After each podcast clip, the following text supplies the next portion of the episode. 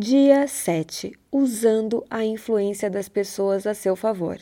Você já parou para pensar o quanto as pessoas que estão à sua volta influenciam os seus hábitos?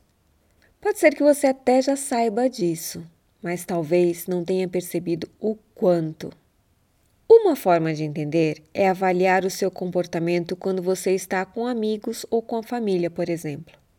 Seja com pessoas da escola ou do trabalho, de uma certa forma, essas pessoas influenciam muito a sua forma de ser. Não que você seja uma pessoa diferente quando está com elas, mas essas despertam em você algumas características e alguns comportamentos. Uma outra forma de perceber a influência das pessoas, principalmente em adolescentes que não têm a parte pensante do cérebro completamente desenvolvida, é observar o comportamento em grupo, que muitas vezes fazem coisas que jamais fariam individualmente. Influência e vulnerabilidade. Quanto mais você se conhece, mais fiel você é aos seus valores. Agora, quando você está mais vulnerável, você acaba cedendo e sendo mais influenciado por pessoas e até pelo ambiente onde você está. Gosto de avaliar alguns filmes porque acabam ajudando a gente a entender um pouco do que se passa na vida cotidiana. Tem um filme bem antigo, uma comédia romântica com a Julia Roberts e Richard Gere, chamado Noivo em Fuga. No filme, o repórter que está investigando a causa de tantos casamentos onde ela foge e deixa o noivo no altar faz uma pergunta um tanto quanto bizarra para cada um dos seus ex-noivos. A pergunta é muito simples: como ela preferia comer ovos? O que ele percebeu foi que cada noivo dizia que ela preferia os ovos exatamente como o noivo gostava, ou seja, ela não tinha um modo preferido. Acabava sempre se moldando à preferência dos noivos. Até que no final, quando ela está num processo de conhecimento, ela prepara ovos de várias maneiras para finalmente descobrir qual é o modo que ela realmente gosta.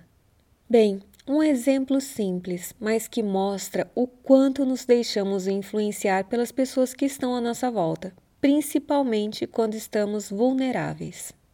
E o que fazer? Vamos ver algumas dicas. Autoconhecimento. Procure investir no autoconhecimento para se fortalecer mais e assim ficar mais fiel aos seus valores, compromissos pessoais e à sua forma de ser. Amplie a consciência. Com a consciência de que os outros têm grande influência sobre o seu comportamento e até sobre o seu estado de espírito, você terá maiores condições de sair do piloto automático e decidir não se influenciar se manter fiel aos seus valores e ao seu propósito. Use a influência a seu favor. Fique próximo de pessoas que estão alinhadas a seus propósitos de mudança e a pessoa que você quer ser. Pessoas que lhe dão força para lhe manter na trilha da mudança. Ou ainda, pessoas que servem de exemplos do tipo: quando eu crescer, quero ser assim. Pessoas que você pode observar e, de uma certa forma, imitar seus comportamentos, como se fosse um curso ao vivo, onde os ensinamentos são a sua própria forma de ser. No geral, o ideal é cercar-se de pessoas que tenham hábitos que você está tentando mudar ou incorporar. Sabendo desse poder de influência das outras pessoas, use isso a seu favor. Peça ajuda aos seus amigos, aos seus familiares ou para quem te ajude a manter-se na trilha da mudança. Como Jim Rohn diz, você é a média das cinco pessoas com que você mais passa tempo. Peça ajuda. Envolva sua família e considere pedir ajuda para colegas e amigos na hora de mudar seus hábitos. Compartilhe seus objetivos e peça que eles te digam e te ajudem quando você tiver recaídas. Isso pode melhorar sua capacidade de acompanhar o progresso, além de aumentar a motivação.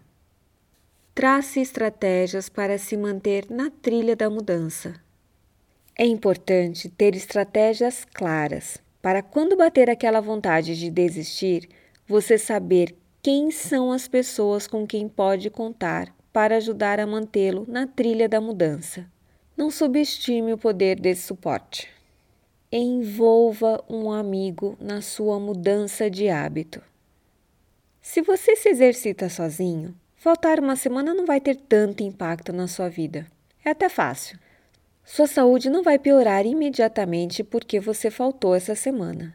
Mas, se você marcar de exercitar-se com um amigo na próxima segunda às sete da manhã e faltar a esse compromisso, trará um efeito negativo mais imediato. Então, seja criativo. Por exemplo, matricule-se na academia com um amigo ou combine com ele para fazer caminhadas. Se você quer comer de forma mais saudável, pode combinar com um amigo que também queira fazer o mesmo e assim um apoia o outro. Interessante é que quando houver momentos de tentação, um pode realmente ajudar o outro, até mesmo escrevendo mensagens com pedido de socorro. Dependendo do hábito, funciona muito bem ter o nome dessas pessoas para ser utilizado no momento anterior ao momento catástrofe. Aquele momento em que você está prestes a se render ao hábito antigo e precisa de uma força para não cair em tentação. E a última dica: monitoramento compartilhado. Você pode ainda utilizar o poder da influência das pessoas para ajudar no seu monitoramento. Seria como fazer um combinado para que todos os dias fossem uma prestação de contas. O que você conseguiu, o que não conseguiu, além de já fazer o combinado para o dia seguinte. Como já vimos nos módulos, o poder do compromisso público é muito grande e já foi estudado o quanto esse poder é um fator de sucesso para o processo de mudança. Então, use isso a seu favor. Mas pense bem em escolher essa pessoa, pois não pode ser alguém que vai criticar e colocar você para baixo. Tem que ser, acima de tudo, uma pessoa que entenda e que mantenha o equilíbrio entre ser mais duro para que você se mantenha firme na trilha da mudança e que também consiga compreender o quanto o processo é difícil e que não fique apenas criticando e julgando. Enfim, não dá para negar a influência das pessoas no nosso comportamento. Mas você pode sim, de uma forma criativa e estratégica, utilizar essa influência a seu favor.